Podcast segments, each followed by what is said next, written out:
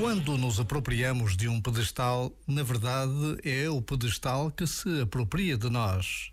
Não é por acaso que muitos se perdem quando usufruem de determinado poder, estatuto, importância. Um pouco de insegurança é o suficiente para que alguém se esconda atrás de máscaras cada vez mais sofisticadas até abusar do poder de que dispõe. Então, só a humildade nos salva enraizados em quem somos de verdade, conseguimos exercer a liderança e viver o prestígio sem nos corrompermos. Já agora, vale a pena pensar nisto. Este momento está disponível em podcast no site e na.